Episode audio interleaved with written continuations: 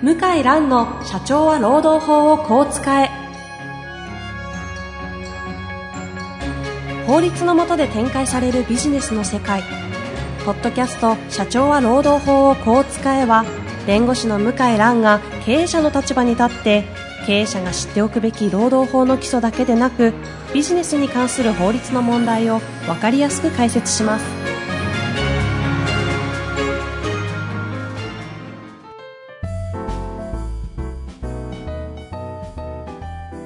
こんにちは、遠藤和樹です。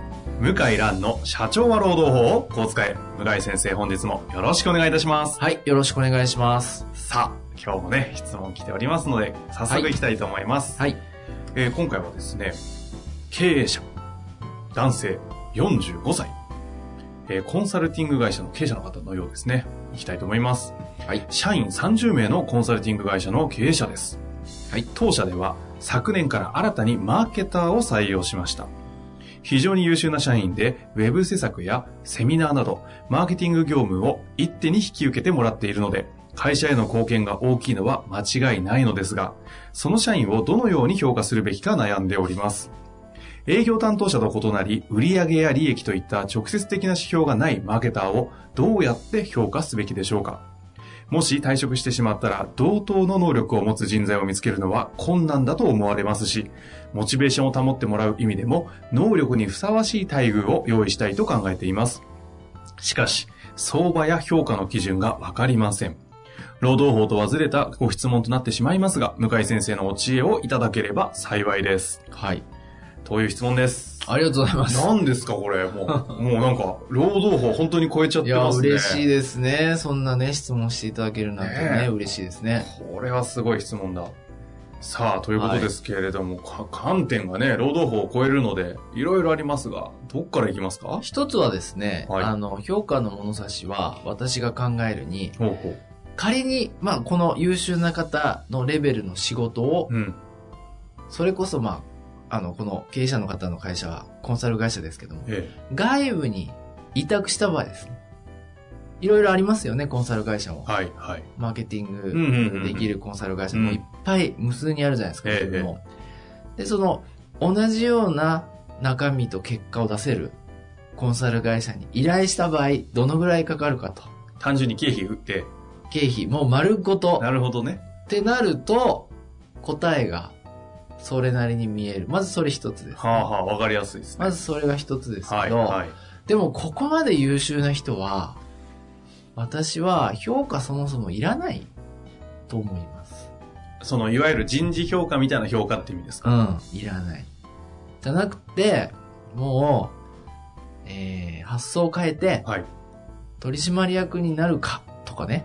ああ、はい、はい。なるほどね。あとは、うんもうその、社員としては、もう、あの、優秀すぎるから、フリーで、うちと契約するかとまあ、取締役の方がいいでしょうね、おそらくね。こんな優秀な方は。はあ、はあ、はあ、はで、妬み、妬まれたり、社内に圧力が出ると思うんですけど、これは絶対やった方がいいですね。あの、私が言うのもなんですが、あ。うん。これがね、日本人できないですよね。確かに。日本、中国企業とかでこういうのすごくって、あの、いきなり給料5倍とか、3倍とあかあ、ザラ。うん。だから、ちょっとおいくらぐらいお支払いされてるかわからっとそこね、ないんですよね。気になりますけどね。2倍とかね、3倍とか。あの、もう、100万円の札束をこう机に。何ですか、その表現は。いや、まあまあ、そのぐらいやっても、で、特にマーケティングじゃないですか。はい。そうです、ね。お金と直接関係あるから、えこれ投資ですよね。もうあの人件費っていうよりも、あの、投資だと思えば、えうんうん。だから、インパクトのあるお金を提示今すぐ、で、独立もできちゃいますよね。そうですよね。こういう方ってね、特にマーケティング得意な人ってね、フリーランスとかですぐ独立できるね。独立できる。るから、独立するよりも、なんかいいなぁと面白いし、ええお金ももらえるし、と。社長とも気が合うしぐらいに思ってもらわないと、やめますよね。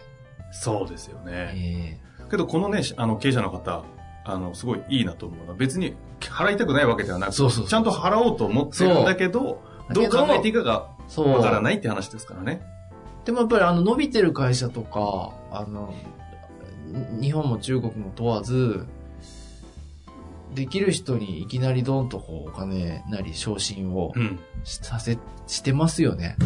してますよね。知ってます、知ってます。あの、法律事務所もね、やっぱり伸びてる事務所は、あの、所長以外の先生で、突然抜擢されたりあしてる先生が大体いますね。あ。突然の抜擢のインパクト大事ですよね。払うときに、こう、なんかこう、地味に、こう微妙に上がったとか、こう、なんか、それよりも、おお、そこまでやるっていう、この感動体験をね、与えるほどの。そう。で、上げちゃうと、なんか、あの、なんかあったら避けられないとか、まあ思うじゃないですか。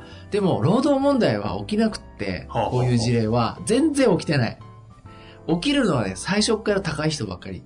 はあ。入社時に高い人が労働問題を起こすのはものすごく多いけど、抜擢して社内で、給料2倍3倍にした事例で労働問題起きたことない。なぜなら、へ辞めてもすぐ次の仕事あるから、そういう人は。揉める必要はない。ないないない。彼らにとっても。うん。ですから、あすごく経営者としてね、あの、人を、なんだろう、まあ、例えは良くないけど、ローリスクハイリターンなんですよ。なるほど。うん。お金を払ったからね、調子に乗って仕事をしなくなるようなレベルの人じゃないから、大体そういう人はう。んうん。まあ、むしろ感激して、もっと頑張ってくれる人が多いから。だから、だから岸田弁護士もそんな感じですよ。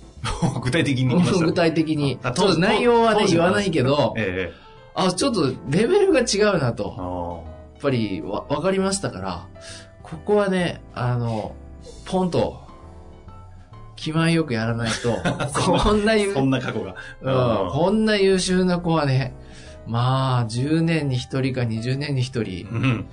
会えるか会えないかだろうなっていうのはもう分かってましたから。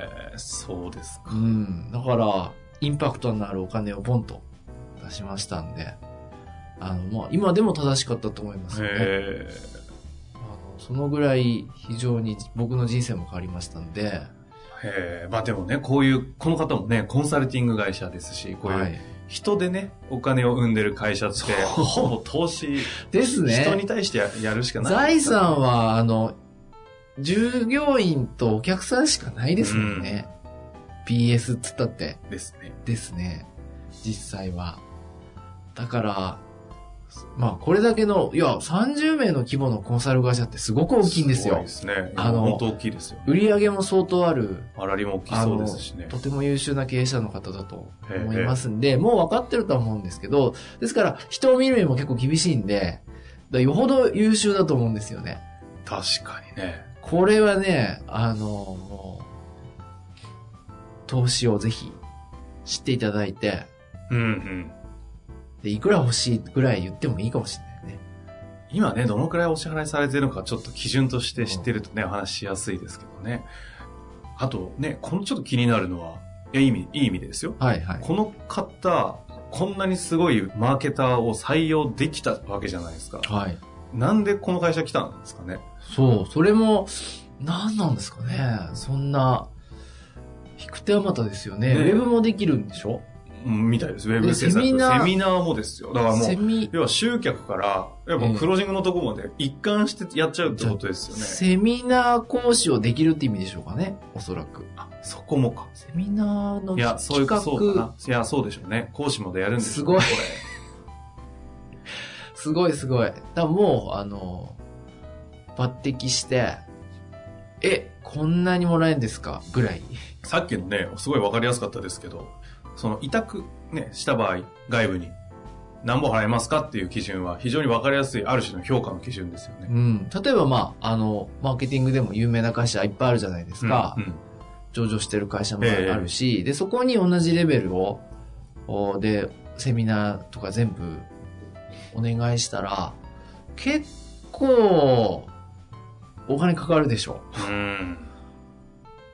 うんう。ん。あの、ちょっと今私もわかりませんが、中身知らないんで、えええ少なくとも今の人件費よりははるかに高いはずまあね社長さん自体もそれを分かってるんでしょうね、きっ分かってるので、えでしかもそれ、外注してそのレベルの人に会えるか分かんないんですもんね、ねやってみないと。えはいね。ですから、そうなると、まあ相当な高いお金を払わないと、うん。同じレベルは保てないっていうのは分かりますよね。そうですね。あえて労働法という観点で見ていくと、なんかあります？その先ほど面白かったのは、労働法っていう観点から見ると、ええええ抜擢してお金ドンって払ったケースで労働問題起きないっていうのはなんか一つ、起きない起きない。なるほどって事例じゃないですか。起きたこと一回もない。もう全然ないですね。ええそれはなんか、だから不思議でね、だ投資しやすいですねあの、世の経営者の人は逆をやるじゃないですか。うんうん。最初お金出して、じゃなくて、今いる人で、冷静にね、こう、同じレベルの仕事を外でやってもらうってなるといくらかかるかとに。か、ええ生み出す利益とか考えて、払えば、プラスはあってもマイナスはないうーん。ですよね。なんで、あの、そういう意味では答えはもう出てるということかなと思います。なるほどですね。では、業務委託にした場合、どのくらいの支払いをするかを軸にね。そう。それでも残ってくれるかわかんないですよね。けど、揉めてる感じではないいや、ですもんね。揉めてる感じじゃないんだけど。ど、こういう優秀な人はほら、楽しいとか、やいい仕事あったら行っちゃいますもそう、んね。いいお客さんとか、そっちの方が大事だから。あだから、あの、実はお金は、もう想定よりも低かったりするかもしれない。まあ、中身かもしれないですよね。あ。なんかね、独立をするような思考があるんだったらもう、独立支援という方向にしながら、そう。給料払って、独立させるときは業務委託でドンと、一旦ね、こ。う、一社だけまず食べれるぐらいにしてあげて、そう。まあみたいな感じの方が。もう出資してね、そうですよね。ええ出資して。あの、やっぱり優秀な人はもうお金で雇えない時代ですよね。雇う、雇うっていう、雇う。方が大変ですしね。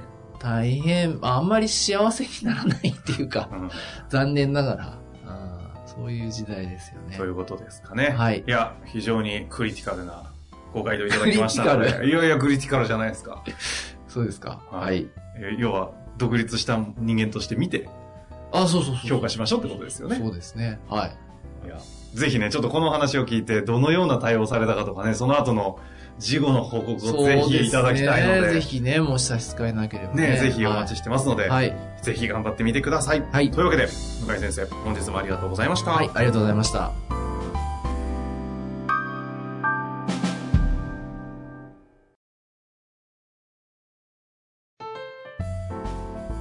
本日の番組はいかがでしたか？番組では向井蘭への質問を受け付けております。ウェブ検索で向井ロームネットと入力し、検索結果に出てくるオフィシャルウェブサイトにアクセス。その中のポッドキャストのバナーから質問フォームにご入力ください。たくさんのご応募お待ちしております。